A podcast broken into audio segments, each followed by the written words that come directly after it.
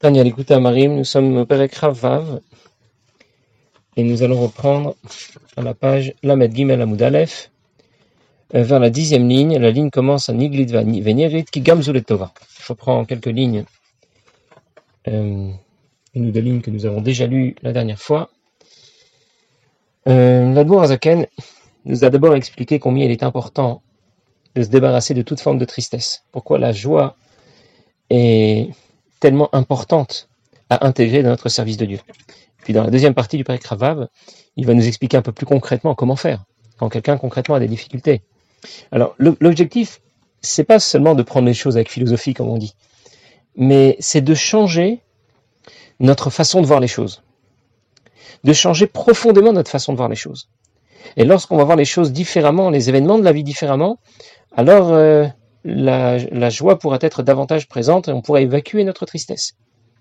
On raconte que un jour le rabbi de Tzemar Tzedek a demandé à l'un de ses chassidim que chaque jour il répète le siman Yudalef, le Perek 11, le chapitre 11 de Egeret HaKodesh qui traite de ce sujet, où on parle de, du fait qu'il n'y a jamais de mal qui vienne d'en haut et tout est toujours pour le bien et chaque jour, notre chassid, qu'est-ce que, fait un chassid? Il fait ce que l'Admorazaken, euh, pardon, ce que le Tzemar Tzedek lui demande, ce que le rabbi lui demande.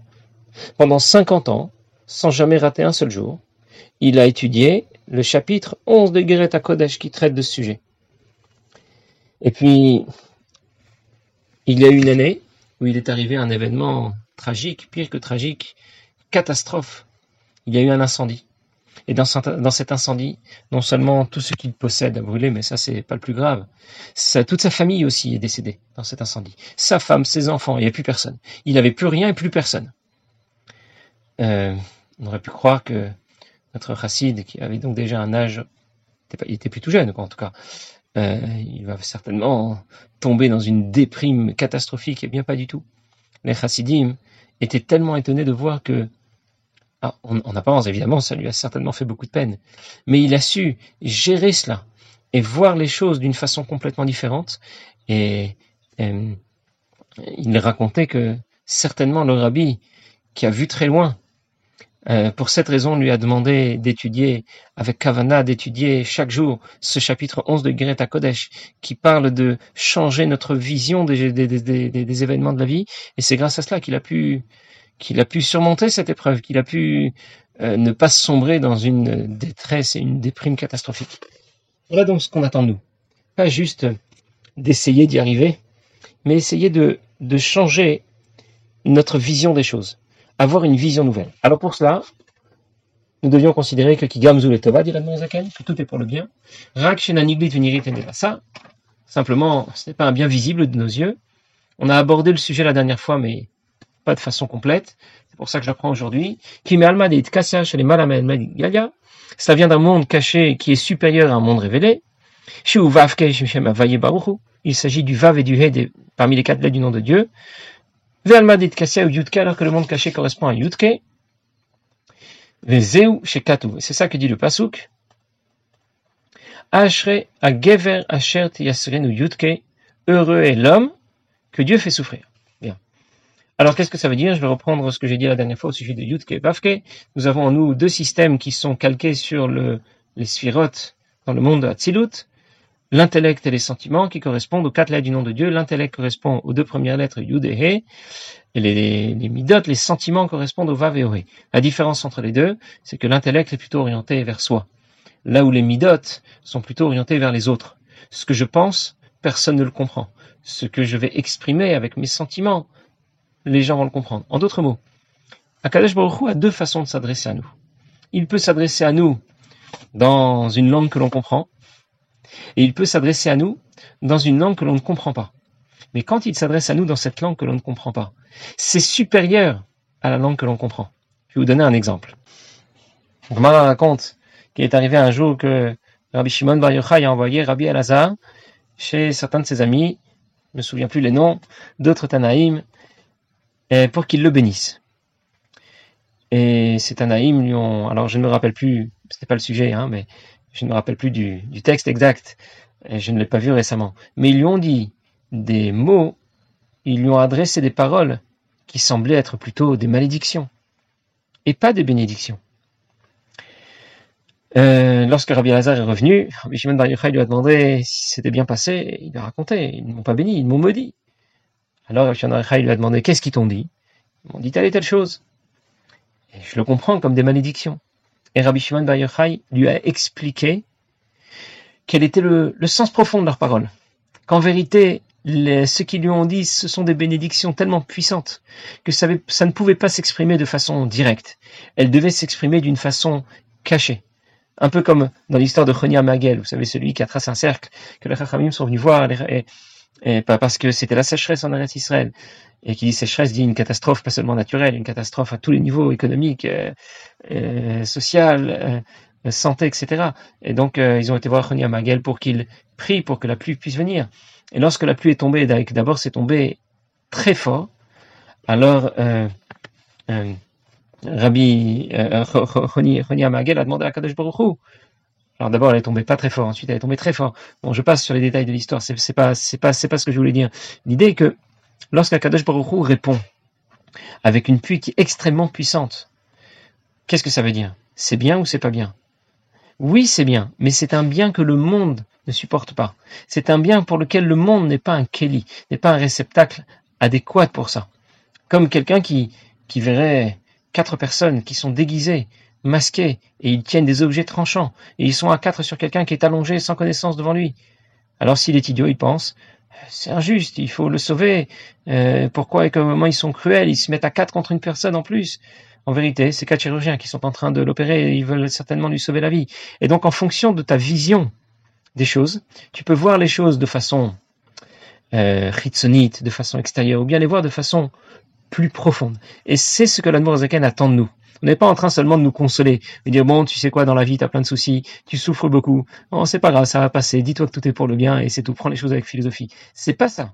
C'est nous dire que que ce soit vécu par nous comme un événement heureux, comme un événement malheureux, ça ne change rien à la réalité. Et c'est ce que l'amour Zaken veut nous faire sentir. Il veut nous faire vivre cela, vivre une nouvelle vision des événements de la vie que nous vivons ou que nous subissons, mais les événements qui se produisent dans notre vie pour cela, bien sûr, il va falloir faire fonctionner notre cerveau. Lorsqu'on ne laisse pas notre cerveau fonctionner, eh bien, on a tout de suite euh, sombré dans la tristesse et la déprime. Mais lorsqu'on fait fonctionner notre cerveau, qu'on y réfléchit, on va réétudier ces prakim de Tanya, et du coup, ça va nous aider à voir les choses différemment. Alors, c'est pour cette raison que l'Admor Azaken euh, nous parle, nous, rapporte le pasuk Zeu Shekatu, Ashrea Gever, Yasrinu Yudke. Heureux est l'homme que Dieu va faire souffrir. Qu'est-ce que ça veut dire, heureux est l'homme que Dieu va faire souffrir? En réalité, ce Mamarazal vient contredire un autre Mamarazal, une autre, euh, un autre enseignement de nos maîtres. Il y, a, il y a un autre enseignement de nos maîtres qui nous dit que si quelqu'un voit qu'il lui arrive des issourim, il lui arrive des soucis, des malheurs, alors il pêche pêche me savent qu'il euh, scrute un peu ses actions. Ça veut dire qu'il regarde un peu quel, euh, où, où, il en est. Est-ce qu'il ne doit pas faire de chouva Est-ce qu'il n'a pas fait de faute qui nécessite d'être réparé? Et a priori, ces deux expressions de nos maîtres s'opposent. Parce que lorsqu'on dit, comme la Noirzaken cite ici, Ashrea Gever, ou Yutke, c'est un passage dans les Télim. Heureux est l'homme que Dieu fait souffrir. Qu'est-ce que je comprends? Je comprends que cet homme, c'est quelqu'un de bien. Alors que lorsque je regarde l'autre expression, qui nous dit, qui est rapportée par l'Agmara, que celui qui souffre, il est pêche pêche même savent qu'il regarde s'il n'a pas fait des fautes qui méritent d'être réparées, qu'est-ce que je comprends? Que cet homme-là, c'est quelqu'un qui n'est pas bien.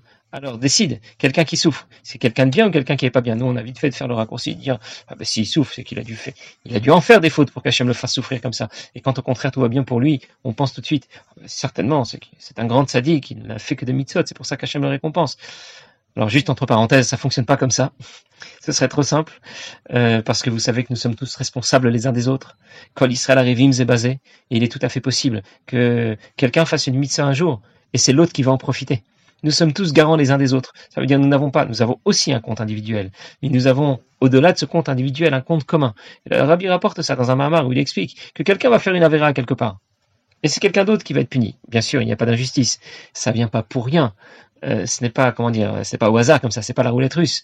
Mais ça veut dire que les choses ne fonctionnent pas de façon si simple, comme dit d'ailleurs la Mishnah dans Maseret Avot. En lanu, lo mishalvat tzadikim, euh, lo. Nous ne pouvons rien déduire, ni de la vie tranquille que mènent les Rechaim, ni de la vie difficile que mènent les tzadikim. Ça veut dire quoi On peut rien déduire? Tu peux rien déduire. Ça veut dire, c'est pas parce que pour quelqu'un tout va bien que ça veut dire que c'est quelqu'un de bien et de juste, ou bien pour quelqu'un quand ça va pas bien, ça veut dire que c'est quelqu'un qui a dû faire certainement beaucoup de fautes. Pour ça, Hachem lui en veut, il se venge. Ça n'a rien à voir avec ça. En tout cas, apparemment, les deux, les deux, le, le, le de Teilim, Ashra Gever Asrenu Yudke, et l'expression de l'Agmara, euh, Yepash Pesh Bemasav, apparemment s'oppose. J'ai l'impression que quelqu'un qui, euh, qui souffre, c'est quelqu'un, Ashra Gever, c'est quelqu'un de bien, heureux soit cet homme. Et dans l'autre expression, on me dit non, il doit vérifier s'il n'a pas fait de faute. Donc je suppose qu'il a fait des fautes, c'est pour ça qu'il souffre. En réalité, la réponse à cette contradiction se trouve dans le pasuk lui-même. Le pasuk dit Ashre à. Ça veut dire quoi? Gever, c'est Amid Gaber. Gever, c'est une des façons que l'on a de désigner un homme. Gever, Enosh, Ish, Adam. Il y a quatre façons de désigner un homme. Un yom qui traite des quatre, de, ces quatre expressions différentes pour désigner un homme et qui les explique. Mais c'est pas notre sujet aujourd'hui. Gever, c'est celui qui Mid Gaber. C'est celui qui fait des efforts pour surmonter son Yetzerara. Et du coup, lui, puisque c'est un gever, alors Tiasrenu Yutke, lorsqu'Hachem va lui apporter des événements difficiles, il va les supporter, parce qu'il est en plein effort, il est en plein travail, alors que euh, l'autre, euh, qui doit être Mepash Pesh Sav, lui, c'est quelqu'un qui n'est pas Midgaber, c'est pas quelqu'un qui essaye de faire des efforts, qui essaye de travailler. Il fait des fautes et il est heureux. Il, il vit avec ses fautes. Il n'essaye pas de faire un effort particulier. Alors lui, on lui dit pas vérifie si t'as pas fait de faute. Lui, on lui, pardon. Lui, on lui dit justement de vérifier s'il n'a pas fait des fautes. Le premier, on n'avait pas besoin de lui dire. Lui, on dit que c'est un homme heureux parce qu'il vérifie déjà s'il fait pas des fautes. Alors que le deuxième, lui, on a besoin de lui dire, on a besoin de lui dire de vérifier si jamais il ne fait pas de fautes. Et si ce ne sont pas ses propres fautes, ce sont peut-être les fautes que quelqu'un d'autre a pu faire et qu'il aurait pu empêcher, et il ne l'a pas fait. Comme nous avons appris dans le premier chapitre, euh, que lorsque quelqu'un a commis une faute et que j'ai l'occasion de l'en empêcher et que je ne le fais pas, eh bien, euh, sa faute me, me rattrape, euh, je suis moi aussi concerné parce que j'aurais pu l'en empêcher et je ne l'ai pas fait.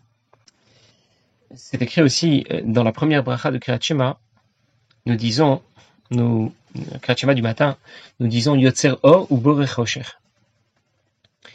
Akadosh Baruch crée la lumière. Yotzer Boré, c'est un peu le même mot, c'est pas exactement la même chose. Euh, il, il, crée, il fabrique, il fabrique la lumière et il crée l'obscurité. Bon, pourquoi Yotzer Boré quand je traduis, encore une fois, ça ne nous apporte pas grand-chose.